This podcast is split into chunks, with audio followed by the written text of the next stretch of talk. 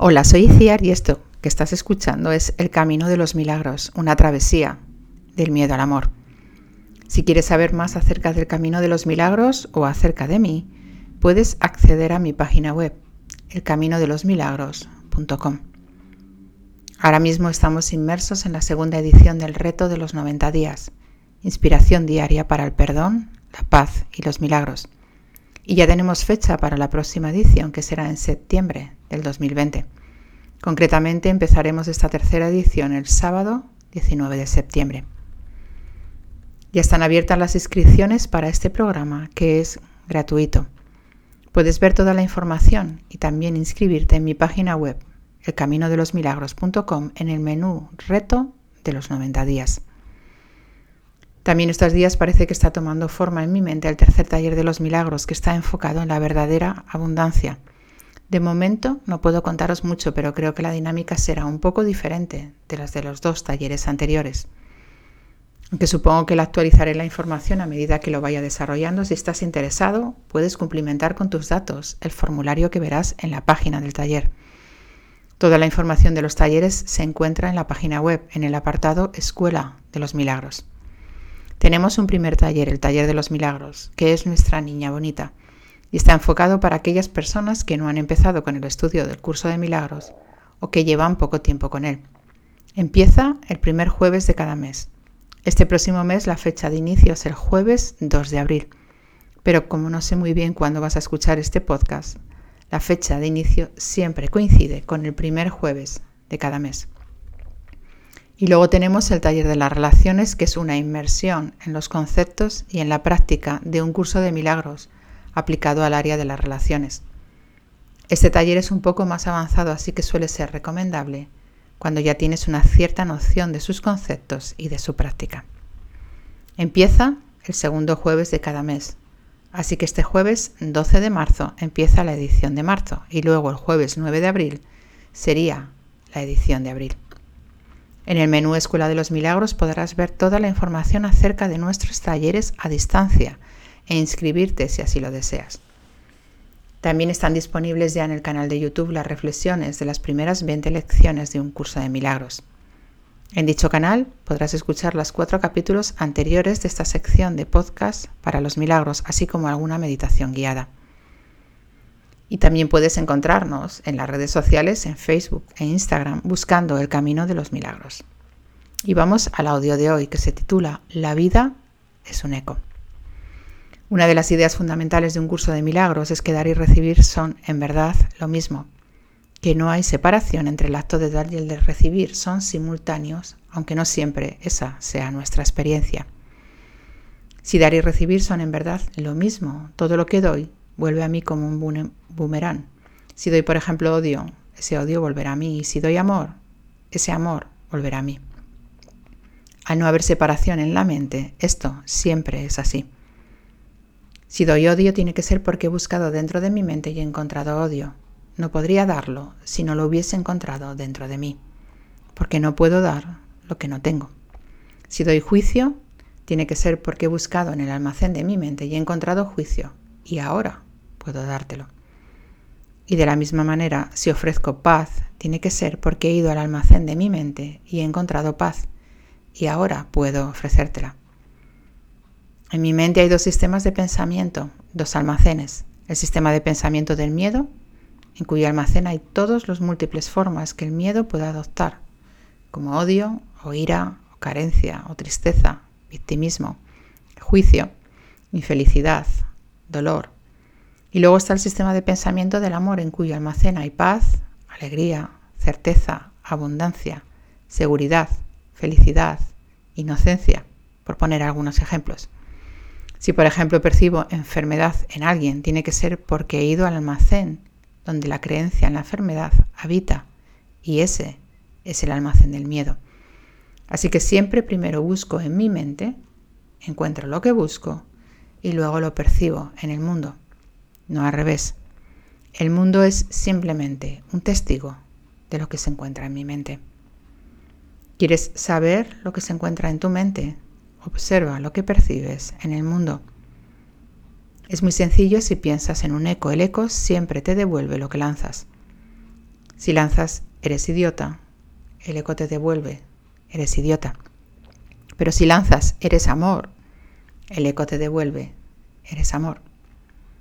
Cuando elegimos al ego como maestro y su sistema de pensamiento de miedo, lo que encontramos es pecado, que no es más que ausencia de amor, miedo y culpa. Y eso es lo que lanzamos, eso es lo que proyectamos.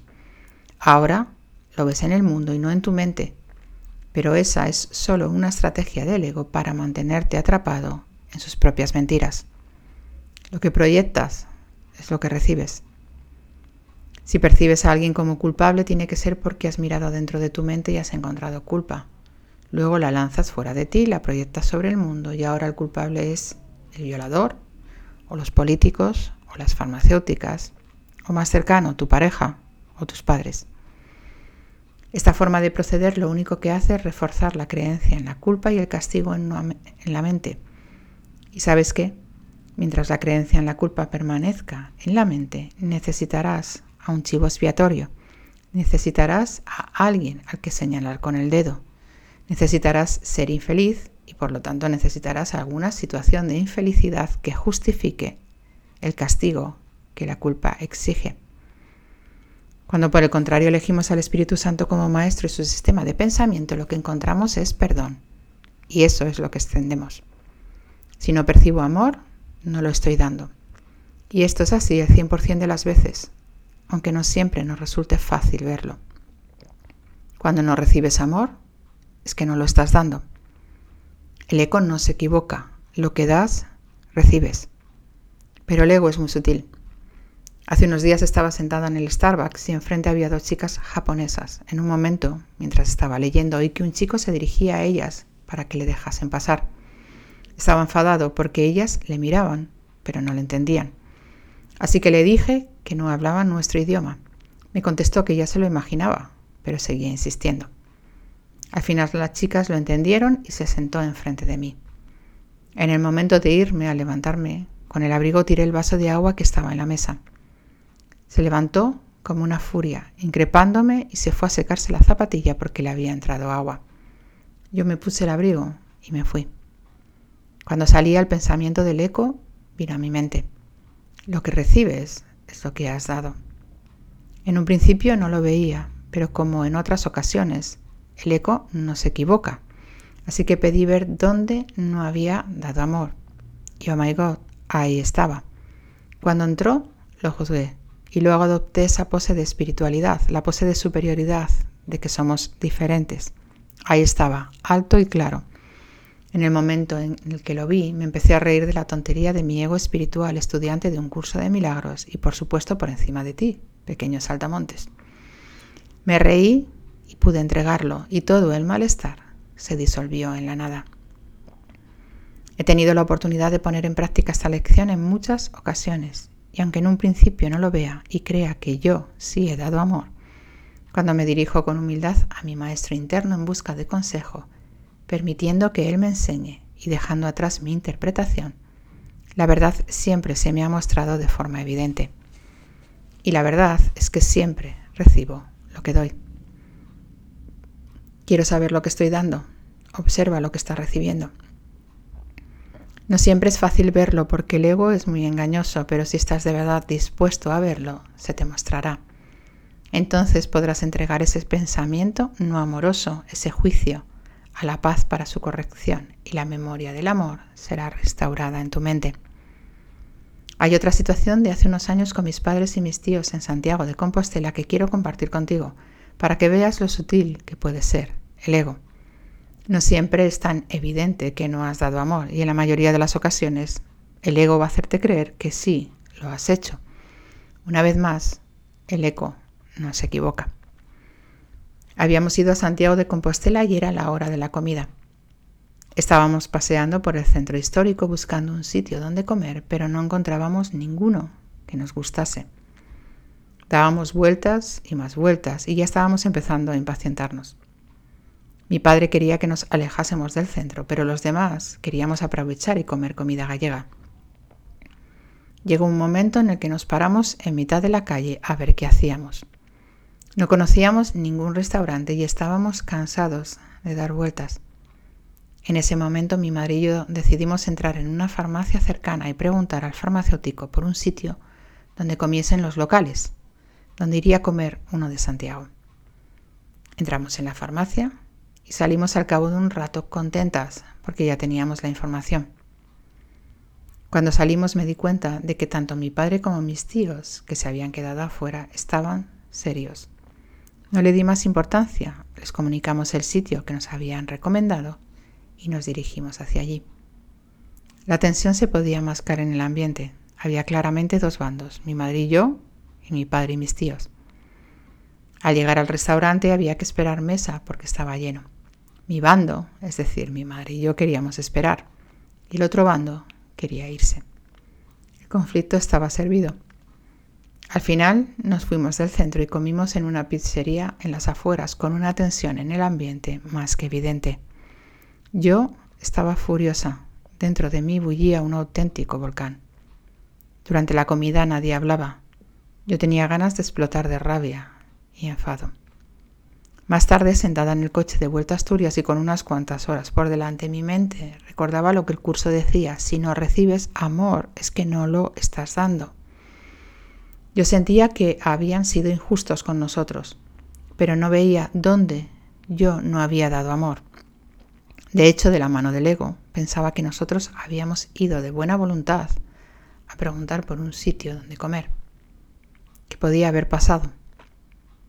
En esos momentos el ego suele hacerte pensar que son ellos, que tú no hiciste nada y que si hiciste algo fue dar amor.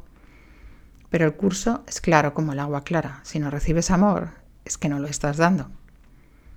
Aprovechando el tiempo de viaje mientras atendía a mi sentir que se iba calmando, pedí por favor ver dónde yo no había dado amor. Realmente mi deseo era verlo. Y una vez más tuve que admitir con humildad que el eco nunca se equivoca. Dice el curso, no te fíes de tus buenas intenciones, de las buenas intenciones del ego. Cuando mi madre y yo entramos en la farmacia lo hicimos desde una posición de superioridad. De nuevo el orgullo.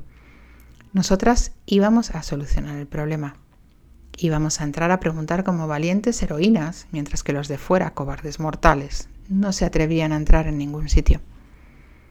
Todo partió de nosotras y en el mismo instante en el que no dimos amor, nos encontramos con aquello que habíamos dado. Te invito a que no me creas y a que lo pongas en práctica con humildad. Piensa en alguna situación donde no estés recibiendo amor o piensa en algún resentimiento que todavía sostengas contra alguien. Deja que la situación con la que vas a trabajar venga a tu mente y anota al lado qué es lo que crees que estás recibiendo desde tu punto de vista. Puede que al igual que yo pienses que tú no estás dando eso que recibes, que tú estás dando amor, pero no lo estás recibiendo. Pero si realmente quieres conocer la verdad y soltar ese agravio, ese malestar de una vez por todas y volver a la memoria del amor, pide a tu maestro interno que te muestre dónde tú no has dado amor. En silencio haz la oración de querer ver dónde no has dado amor y siempre es antes de no recibirlo. Nunca es al revés. Nunca es como respuesta a lo que estás recibiendo. Si piensas en el eco es sencillo de ver. El eco siempre te devuelve lo que lanzas. Siempre. No se equivoca. No puedes lanzar eres idiota y que el eco te, devuelva eres amor. Es imposible. Permanece en quietud con el deseo de ver y cuando la información te llegue, y te aseguro que si tu voluntad es ver se te mostrará, entregala la paz para su corrección. Pide que esa falsa percepción sea corregida. Y ten cuidado con el ego porque estará ojo a visor para que te sientas mal por no haber dado amor. Querrá que te sientas culpable y seguirá juzgando porque ese es su alimento, ahora, a ti. Si lo haces de la mano de tu maestro interno y con la voluntad de ver todo aquello que está en tu mente y que te está impidiendo que seas feliz, al final no podrás más que reírte y ahí se acabó todo. Si de momento no te llega nada, puede que haya resistencia a verlo o puede que estés muy convencido de que tienes la razón y tu maestro interno, que es luz, no puede entrar en una mente que sigue creyendo en la oscuridad y se niega a abandonarla. En esos casos, si estás decidido a verlo, puede que la información te llegue a lo largo del día porque habrás soltado la resistencia. Por ejemplo, estarás dando un paseo y de repente la información llega a tu mente. En algunas ocasiones esa ha sido mi experiencia. Te relajas y aparece. Y cuando la respuesta llega es tan clara que no la puedes negar. Si te animas a implementarlo, házmelo saber y cuéntame tu experiencia. Hay un ejercicio en la lección 108 que a mí particularmente me encanta y que eh, me ayuda a ver que, lo que doy es lo que recibo. Dice, dar es recibir. Hoy intentaremos ofrecer paz a todo el mundo y ver cuán rápidamente retorna a nosotros. Luego te pide que empieces la sesión de práctica con las instrucciones. Dar y recibir son, en verdad, lo mismo. Recibiré lo que estoy dando ahora. A continuación cierras los ojos y durante cinco minutos piensas en lo que quieres ofrecer a todo el mundo para así disfrutarlo. Por ejemplo, podrías decir, le ofrezco sosiego a todo el mundo. O le ofrezco paz a todo el mundo. O le ofrezco ternura a todo el mundo. Le ofrezco amor o alegría. Repites la frase lentamente poniendo toda tu intención en lo que estás haciendo y luego haces una pausa esperando recibir el regalo que diste. Esperas el eco. Esta lección hace después una aclaración. Este, el regalo, te llegará en la misma medida en que lo diste, es decir, que si lo ofreciste al 100% te llegará en esa misma medida, pero si lo que ofreciste lo ofreciste al 10%, eso será lo que recibirás. Lo que das, recibes. Hace un tiempo leí que Richard Gere lleva a cabo una práctica que guarda relación con la lección de hoy. Cuando se encuentra con alguien o piensa en alguien, internamente dice, te deseo felicidad. Hoy muéstrate dispuesto a desear felicidad a todo el mundo y la felicidad será tuya, porque todo lo que das es a ti mismo a quien se lo das. Feliz día.